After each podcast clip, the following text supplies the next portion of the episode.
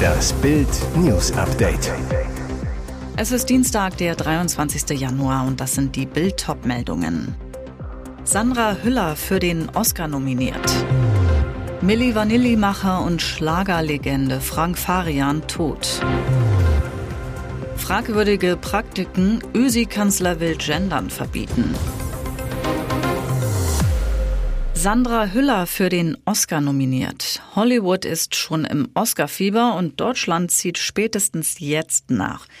Der berühmteste Filmpreis der Welt geht in die 96. Runde. Jetzt gab die Academy ihre Nominierungen bekannt.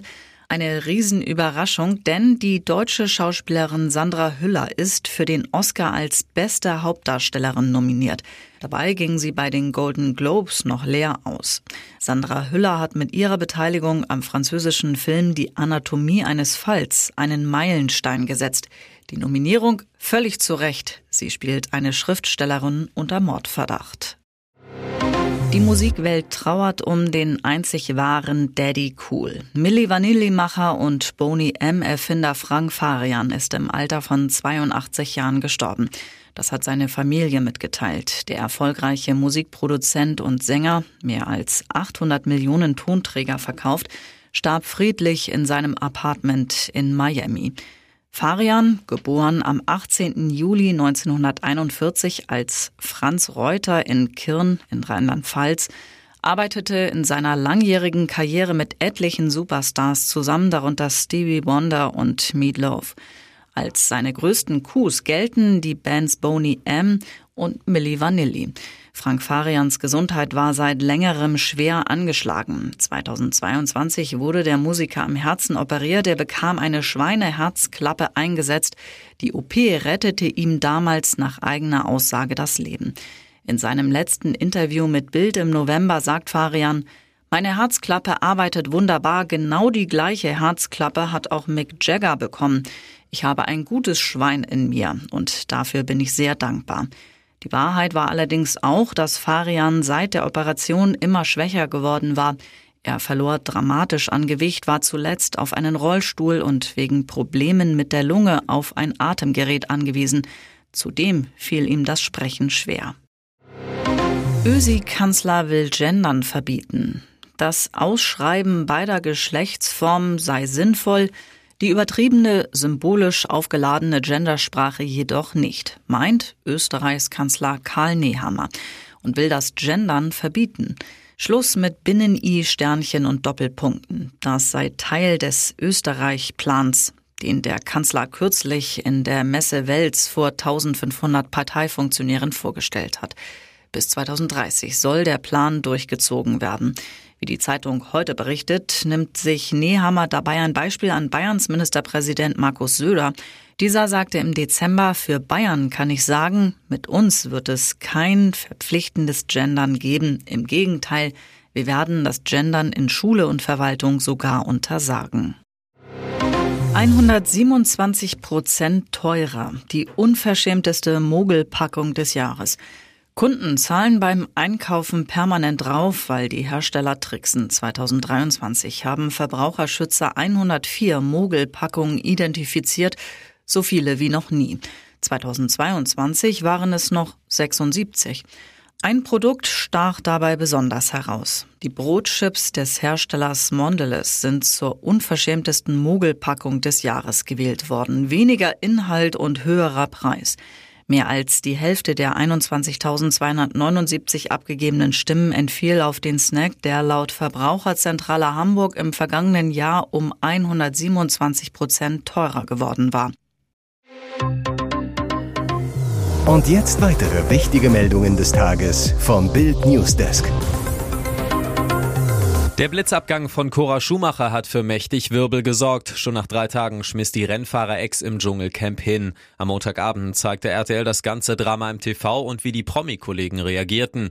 Zu sehen war auch, was Cora nach ihrem Auszug zu den Lästereien von Oliver Pocher sagt. Nachdem sie die Affäre der beiden öffentlich gemacht hatte, hatte er böse über die Blondine abgelästert. So unterstellte er ihr mangelnde Intelligenz. Auf seiner Liebeskasper-Tour feuerte der Comedian Sprüche ab wie, wir haben uns in einer Bibliothek kennengelernt, sie hat sich ein Malbuch ausgeliehen. Den Spott will Cora erst mit Humor nehmen, schimpft dann, ich brauche keinen Oliver Pocher, ich brauche weder seine Schlagzeilen noch brauche ich seine Kohle. Wer hat was davon? Was folgt, ist eine Abrechnung mit dem Comedy-Star. Schumacher schießt zurück. Wenn man mal zurückblickt, definiert er sich immer über seine Beziehungen. Vielleicht ist das auch der Grund, warum es bei ihm nicht so richtig klappen mag mit Frauen. Die Affäre dürfte damit zu Ende sein. Die rechtsextreme NPD, die sich inzwischen die Heimat nennt, wird für sechs Jahre von der staatlichen Parteienfinanzierung ausgeschlossen. Das hat das Bundesverfassungsgericht in Karlsruhe entschieden. Die Möglichkeit zum Finanzierungsausschluss hatte der Gesetzgeber nach dem zweiten erfolglosen NPD-Verbotsverfahren 2017 geschaffen. Ein Verbot hatte das Verfassungsgericht damals abgelehnt, weil es keine Anhaltspunkte dafür gebe, dass die Partei ihre verfassungsfeindlichen Ziele durchsetzen könne. Der Gesetzgeber schuf daraufhin die Möglichkeit zum Ausschluss von der Partei Parteienfinanzierung. Bundestag, Bundesrat und Bundesregierung beantragten beim Verfassungsgericht für sechs Jahre die NPD und mögliche Ersatzparteien von der Parteienfinanzierung auszuschließen. Der Zeitraum ist gesetzlich vorgegeben. Mit dem Urteil entfallen auch steuerliche Begünstigungen der Partei und Zuwendungen an sie. Bei der mündlichen Verhandlung im Juli vergangenen Jahres hatte es einen Eklat gegeben, weil kein Parteivertreter erschienen war, laut Gericht ein einmaliger Vorgang. Auch zur Urteilsverkündung schickte die Heimat niemanden. Auf ihrer Internet Internetseite hatte die Partei damals erklärt, sie lasse sich nicht zum Statisten einer Justizsimulation machen. Die Verhandlung werde zu einem Schauprozess verkommen. Da es keine Anwesenheitspflicht gibt, verhandelte das Gericht weiter. Die Entscheidung könnte auch eine Blaupause für die AfD sein. CSU-Chef Markus Söder beispielsweise hat in der aktuellen Debatte um ein mögliches AfD-Verbot die Option eines Finanzierungsausschlussverfahrens ins Gespräch gebracht. Ihr hört das Bild News Update mit weiteren Meldungen des Tages. Acht Stellungen im Jemen angegriffen. Neuer Militärschlag gegen Houthi-Terroristen. Die USA und Großbritannien haben insgesamt acht Terrorstellungen im Jemen angegriffen. Ziel war unter anderem ein unterirdisches Waffenlager mit Raketensystemen und Abschussrampen. Australien, Bahrain, Kanada und die Niederlande sollen den Militärschlag mit Geheimdienstinformationen und Überwachungsmaßnahmen unterstützt haben. Die Houthi-Terroristen greifen seit Beginn des Angriffskriegs der Hamas-Terroristen gegen Israel immer wieder Frachter mit angeblicher Verbindung zu Israel an. Nach Pentagon-Angaben waren es seit Mitte November mehr als 30 Schiffe. Angesichts der Gefahren meiden große Reedereien zunehmend die kürzeste Verbindung auf dem Seeweg zwischen Asien und Europa durch das Rote Meer und den Suezkanal. Das hat mittlerweile erhebliche Auswirkungen auf die Weltwirtschaft. Erklärtes Ziel der USA und ihrer Verbündeten, die militärischen Fähigkeiten der Houthi zu schwächen. In der gemeinsamen Erklärung heißt es, unser Ziel bleibt es, die Spannungen zu deeskalieren und die Stabilität im Roten Meer wiederherzustellen. Aber lassen Sie uns unsere Warnung an die Houthi-Führung wiederholen. Wir werden nicht zögern, die Menschenleben und den freien Fluss des Handels auf einer der wichtigsten Wasserstraßen der Welt zu verteidigen. Nicht so der klassische Terrorist, warum ja auch im ägyptischen Knast landete. Darum beneidet ihn niemand. Bei Wer wird Millionär hatte am Montagabend eine Kandidatin nicht nur ein verrücktes Mitbringsel im Gepäck, sondern auch spannende Geschichten aus ihrem Leben. Die brachte Jauch ins Plaudern. Er beichtete eine Knasterfahrung. Er war mal zwei Stunden im Gefängnis in Ägypten, so der Moderator, und legt abenteuerliche Details nach. Das war eine Fernsehsendung Anfang der 80er. Rätselflug. Da bin ich mit so einem Hubschrauber rumgeflogen. Dann bin ich neben den Pyramiden gelandet, aber in einem militärischen Sperrgebiet. Der Pilot kannte sich nicht so richtig aus. Da waren sofort ägyptische Soldaten. Die haben mich hops genommen und sofort zwei Stunden in eine Zelle eingesperrt. Ja, auch grinst. Die wunderten sich natürlich mit Hubschrauber und Kameramann. Ich war ja nicht so der klassische Terrorist. Glücklicherweise konnte ich auch seine Zelle nach zwei Stunden wieder verlassen. Als allzu schlimm hatte er seinen Aufenthalt zum Glück nicht empfunden. Es war recht schattig in der Zelle, sagt er. Das war in Ordnung. Für Jaus Kandidatin war der Abend nicht nur unterhaltsam, sondern auch erfolgreich. Sie erspielte 64.000 Euro. Hier ist das Bild News Update. Und das ist heute auch noch hörenswert. Dschungelkönigin Jamila ist Koras Busenfreundin. Böser Verdacht. Wahrscheinlich hat sie Post bekommen. Nach dem überraschenden Aus von Cora Schumacher spricht jetzt die Königin. Jamila Rowe ist die amtierende Dschungelqueen.